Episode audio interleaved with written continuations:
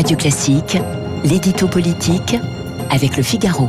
8h12 sur Radio Classique, l'édito politique avec Guillaume Tabar. Bonjour Guillaume. Bonjour Renaud. C'est donc Elisabeth Borne qui remplace Jean Castex à l'Elysée. Pourquoi cette décision a-t-elle été si longue à être annoncée finalement? Ah oui, c'est une très bonne question Renaud. Ah, bien car, fait de venir alors.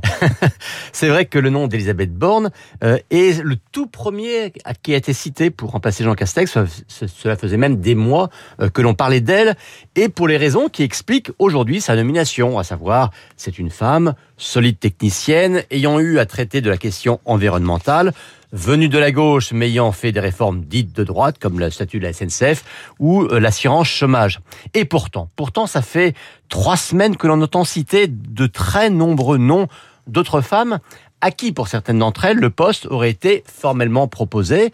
Ce serait le cas de Catherine Vautrin, l'ancienne ministre de Jacques Chirac, aujourd'hui patronne de l'agglomération de Reims.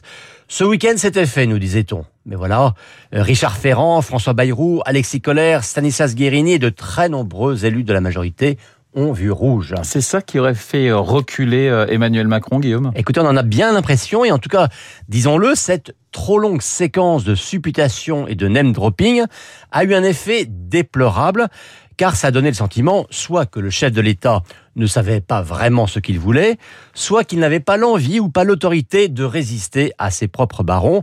En tout cas, cela a fait d'Elisabeth Borne, euh, qui était au départ un choix d'évidence, comme un choix par défaut. Le, le, choix d'un Premier ministre, pardon, c'est le premier acte d'un président élu ou a fortiori réélu.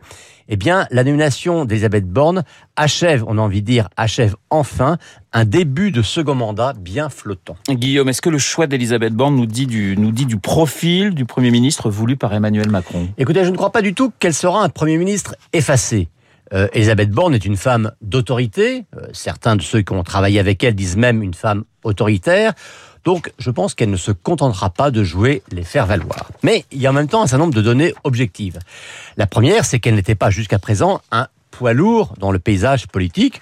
Vous me direz que c'était déjà la même chose pour Édouard Philippe et Jean Castex à leur nomination. Seconde donnée objective, c'est qu'elle n'est jusqu'à présent, elle ne s'est jusqu'à présent jamais frottée au suffrage universel, même si elle va subir son baptême du feu en étant candidate aux législatives dans le Calvados. Euh, J'ai compté hein, sur 24 premiers ministres depuis les débuts de la Ve République. Elle n'est que la quatrième dans cette situation, après Georges Pompidou, Raymond Barre et Dominique de Villepin. Vous me direz quand même que sur ces trois-là, il y en a quand même deux qui ont fait une belle carrière après. Il y en a même un qui est entré à l'Élysée.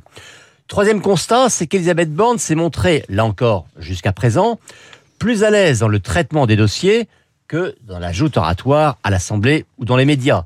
Ça, c'est le côté techno. Et ces trois constats additionnés eh bien, confirment qu'Emmanuel Macron ne voit pas dans le Premier ministre la deuxième tête de l'exécutif, hein, comme on dit parfois, mais un collaborateur, comme aurait dit Sarkozy, une sorte de secrétaire général du gouvernement.